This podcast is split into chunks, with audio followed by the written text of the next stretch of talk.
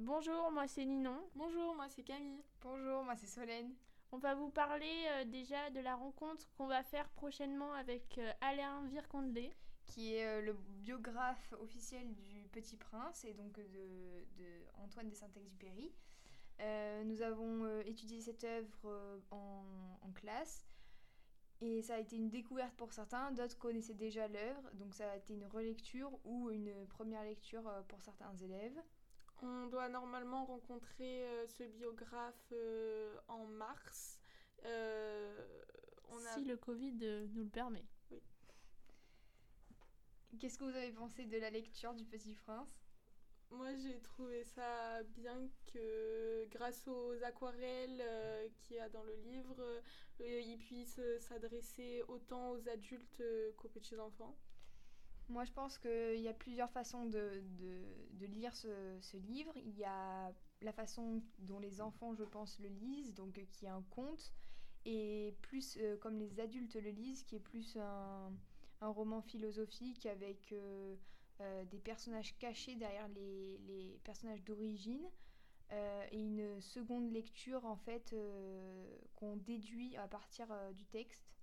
Oui, c'est vrai parce qu'en fait, on remarque qu'il euh, y a beaucoup de choses euh, dont on ne connaît pas vraiment euh, la réalité. Par exemple, Saint-Exupéry, il n'a pas vraiment dit ce qui se cachait derrière ce qu'il voulait dire. Et comme il est mort, bah, on n'a pas vraiment su. Donc, par exemple, le biographe, il va essayer de nous expliquer et nous, on va pouvoir lui poser des questions pour savoir ce qu'il en pense.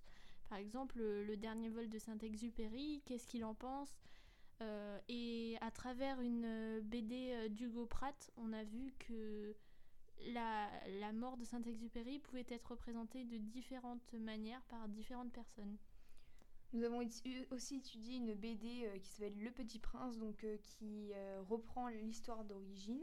elle sert aussi à visualiser en fait le contexte, à mettre des, des images sur peut-être des mots ou des, des, phrases type du Petit Prince, des moments clés, et qui nous permet la, une meilleure, qui permet une meilleure compréhension du texte. Euh, donc euh, je trouve que c'était euh, assez utile d'avoir lu ces différentes adaptations.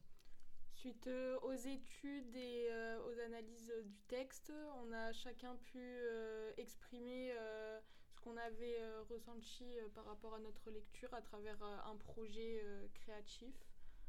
Oui, d'ailleurs, euh, donc il y a eu plusieurs projets comme euh, par exemple une planche de bois euh, qui a été réalisée. Bah, nous allons demander à Solène comment elle a réalisé ce projet. On a alors j'ai utilisé une planche pour représenter bah, l'avion qui était en bois, je pense, de Saint-Exupéry. les clous que j'ai utilisés, ce sont bah, le matériel qui a été utilisé pour réparer cet avion. Euh, le fil euh, où j'ai dessiné le petit prince avec le fil, ben, je pense que ça représente bien le comme un tissage d'un rêve euh, où le petit prince apparaît. et en, et en, bas de cette, de cette planche, nous avons écrit une phrase type et je pense qu'il représente assez bien l'œuvre. On a écrit que on ne voit bien qu'avec le cœur et que l'essentiel est invisible pour les yeux. Donc euh, je pense que c'était une œuvre, un dessin assez complet afin de représenter au mieux possible euh, l'œuvre qu'on avait étudiée et comment nous on l'avait ressenti aussi. Oui.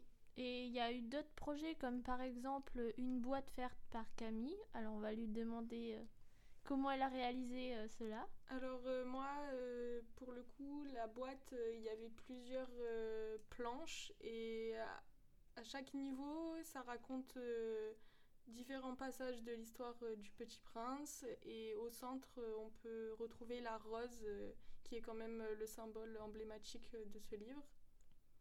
Oui, après on a eu aussi d'autres, on a eu toutes sortes de projets, on a pu avoir des BD, du rap fait, fait par les élèves. Euh, des dessins, euh, des poèmes. C'est vrai que la classe a été très créative. Mm. Même on a eu une modélisation 3D ah, oui, vrai. par un élève qui était assez bien faite. Donc, Et puis moi je pense qu'aussi il y a différents personnages du livre qui ont une, une des traits de caractère très précis et qui ont un rôle à, eux-mêmes. En fait, il n'y a pas forcément, presque il n'y a pas de personnage principal parce que chacun a un rôle euh, important à jouer dans l'histoire et sans lui eh ben il y aurait il y aurait pas l'histoire en entier même des, un personnage comme le renard il va, il va nous apprendre comment euh, va réagir le petit prince. Il va nous amener à réfléchir sur la problématique du petit prince que nous, on ne ferait pas instinctivement sans, sans, le renard. Oui, oui.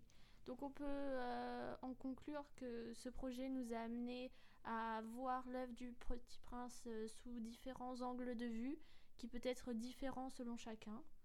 C'était beaucoup plus original que par exemple une dissertation ou quelque chose dans ce style. Et a permis à chacun de pouvoir euh, s'exprimer à sa manière et de refléter sa personnalité. En tout cas, nous avons hâte euh, que Alain Vircondelet vienne euh, nous voir afin qu'on puisse lui poser les questions qui, pour nous, euh, il y a des choses qui nous sont pas très claires par rapport à, des angles de vue du, livre, des, passages qui nous laissent un peu ben, perplexes parce, parce qu'on ne connaît pas la vraie raison de l'écriture. Donc, on espère qu'il va pouvoir nous aider à, mieux comprendre les passages où on a un peu du mal. Donc euh, je pense que ce sera une bonne chose qui vienne nous aider. Oui, merci de nous avoir écoutés et à bientôt. À bientôt.